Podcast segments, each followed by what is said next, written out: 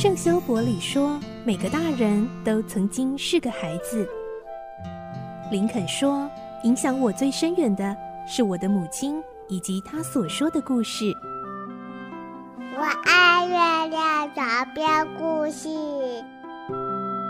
晚安，月亮床边故事。小青姐姐邀请每一位大孩子、小孩子一起听故事，不管多忙，也要和你一起听故事。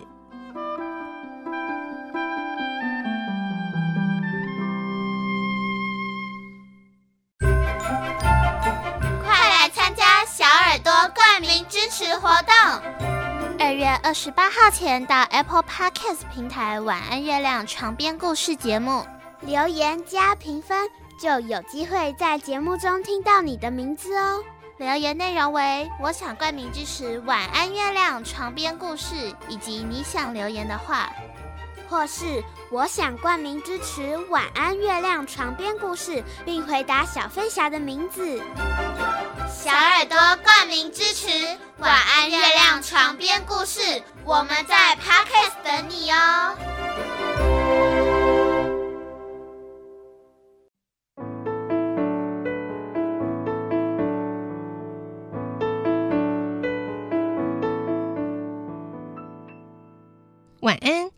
你和我们一起听故事。我是小青姐姐，我们继续来听《唐吉诃德》的故事。今天是第三集。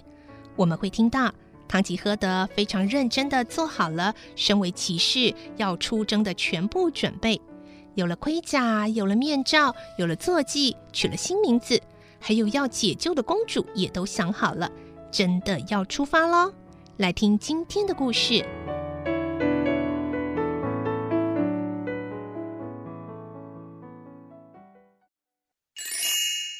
唐吉诃德》第三集。踏上征途。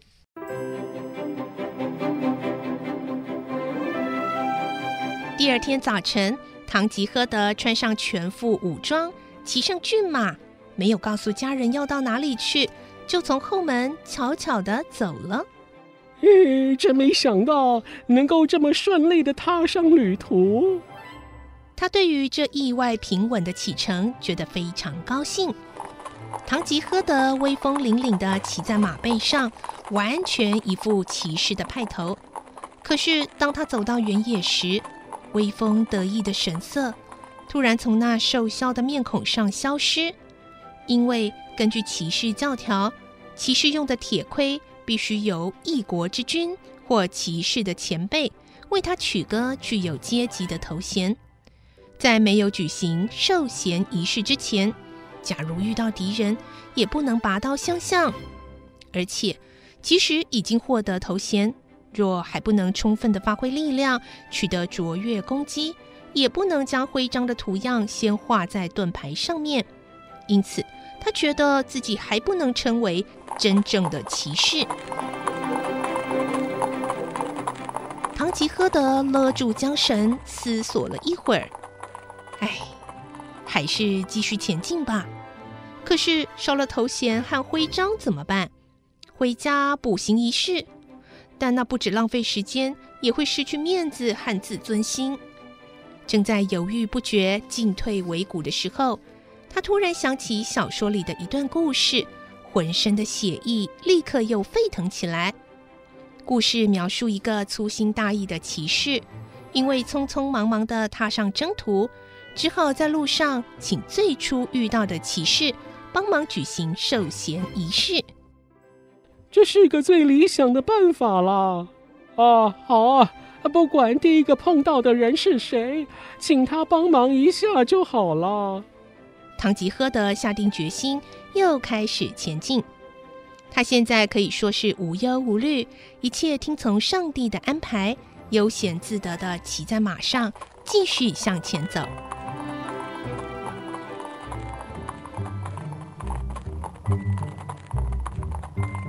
七月的太阳照射在大地上，人们都热得喘不过气，好像连脑髓都快要被晒干似的。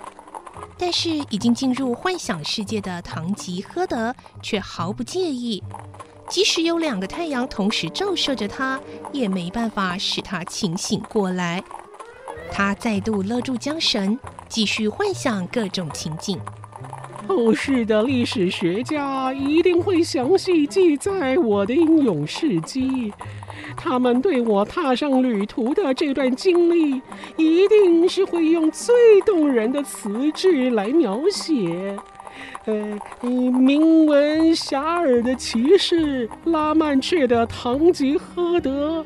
从温暖的床上爬起来，立刻跨上了千里骏马，驰骋在辽阔的大平原上。那时，太阳神阿波罗披散着金发，把无边无际的大地染成了金黄色。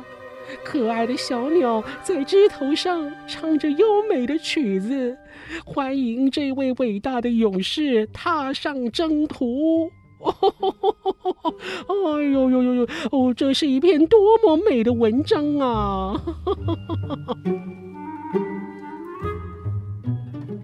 堂吉诃德的身心沉溺在幻想里，对炎热的太阳一点也不觉得热，反而感到凉爽无比。可是这一天从早到晚，并没有遇到值得一提的事情。对一个出远门的骑士来说，平静的旅行是最无聊的。唐吉诃德大失所望，由于整天马不停蹄，到了傍晚，人和马都精疲力尽，肚子也饿得咕噜作响，几乎要昏倒了。什么地方有城堡？哎，即使啊是牧羊人的小屋也行。哎呦，总之啊，哎，找个地方歇息吧。骑在马背上的唐吉诃德东张西望了一会儿，终于看见在不远的地方有一家旅馆。哎呦呦呦，哦，这是上帝的恩赐啊！堂吉诃德高兴的手舞足蹈，他把这个简陋的旅馆看成是一座屹立在旷野上的城堡，上头有四个高塔，周围的城壕都架上吊桥，欢迎骑士驾到的喇叭声响彻云霄。当堂吉诃德的马走进旅馆时，恰巧有两个年轻的侍女站在门口。堂吉诃德认为他们是美丽的公主和高贵的夫人，站在城门口恭候骑士大驾光临。事实上，侍女们看到这个奇装异服的奇怪老人骑着马迎面而来，都吓了一大跳。堂吉诃德勒住缰绳，以十分镇静的态度揭开厚纸板做的面罩。露出了沾染灰尘、满是皱纹的脸，说：“公主们，请别逃跑！我是一个堂堂正正的骑士，本着骑士精神，不会对妇女无礼的。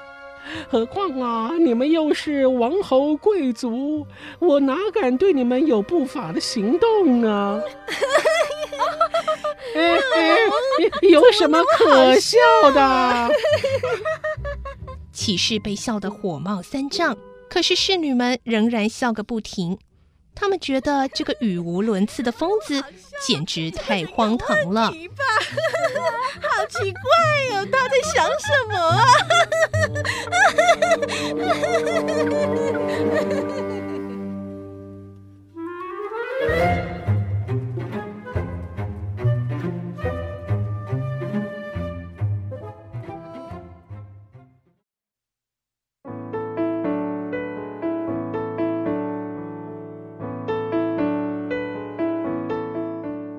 今天的故事就先听到这里了，明天再继续来听堂吉诃德的故事。我是小青姐姐，祝你有个好梦，晚安，拜拜。小朋友要睡觉了，晚安。